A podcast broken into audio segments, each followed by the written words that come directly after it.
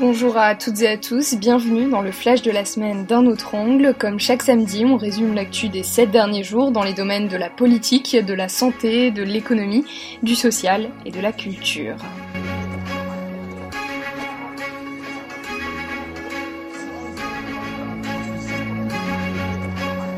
D'abord une semaine chargée en France, Emmanuel Macron s'est séparé vendredi d'Édouard Philippe, Premier ministre depuis trois ans. Jean Castex a été nommé à sa succession et doit former un nouveau gouvernement d'ici mercredi 8 juillet. Maire les Républicains de la commune de Prades, il était en charge du déconfinement dans le gouvernement d'Édouard Philippe.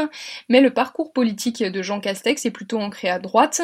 Sous Nicolas Sarkozy, il a fait partie du ministère de la Santé et du Travail et a été le secrétaire général adjoint de l'Élysée. Vanté pour sa connaissance fine du territoire, Jean Castex a été vivement critiqué par le reste de la classe politique. Pour Olivier Faure du Parti socialiste, le jour d'après sera de droite comme le jour d'avant.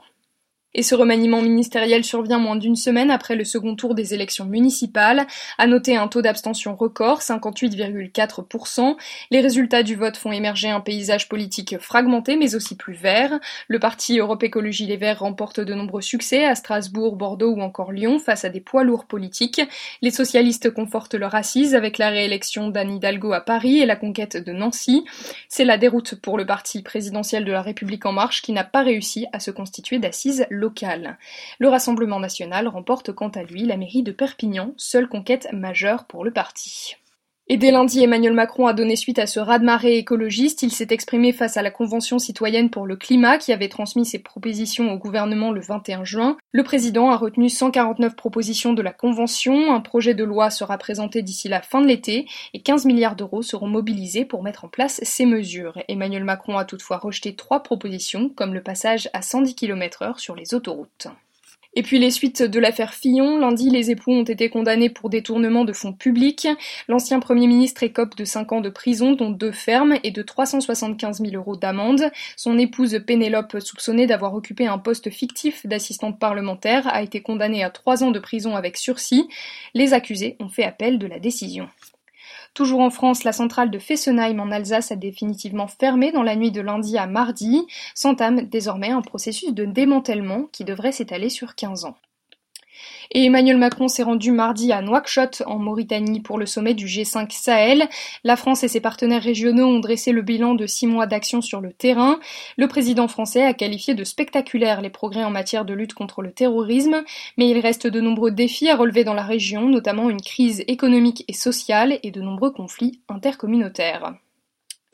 À l'international, un point sur la pandémie de coronavirus. On compte plus d'1,2 million de nouveaux cas et 33 000 décès cette semaine.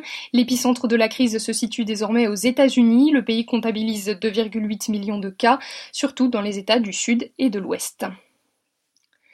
Libérer Hong Kong, la révolution de notre temps, c'est le slogan adopté par les manifestants pro-démocratie après l'entrée en vigueur de la loi sur la sécurité nationale.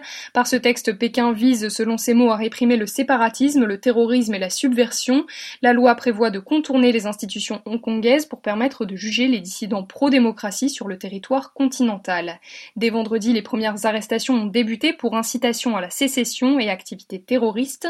Rappelons que Hong Kong bénéficie d'un système juridique particulier en Chine et que la ville connaît des manifestations pro-démocratie depuis un an. En Israël, le Premier ministre Benjamin Netanyahou hésite à annexer près de 30% des territoires palestiniens. Cette bande de terre de la vallée du Jourdain est particulièrement fertile et représente un atout stratégique considérable. La prise de contrôle de ces territoires était initialement prévue pour le 1er juillet, mais mercredi, aucun changement de situation sur place.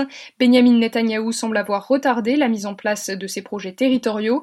La communauté internationale avait notamment alerté sur ce projet d'annexion. La commissaire aux droits de l'homme de l'ONU, Michel Bachelet, l'avait qualifié d'illégal. Et enfin, en Russie, la consultation populaire sur la révision de la Constitution a pris fin ce mercredi. Sans surprise, le oui l'a emporté à 77,92%. Vladimir Poutine a adressé un grand merci aux Russes pour leur soutien et leur confiance. La révision constitutionnelle permettra à l'actuel président de rester au pouvoir jusqu'en 2036. Merci à toutes et à tous pour votre écoute et à la semaine prochaine sur un autre angle.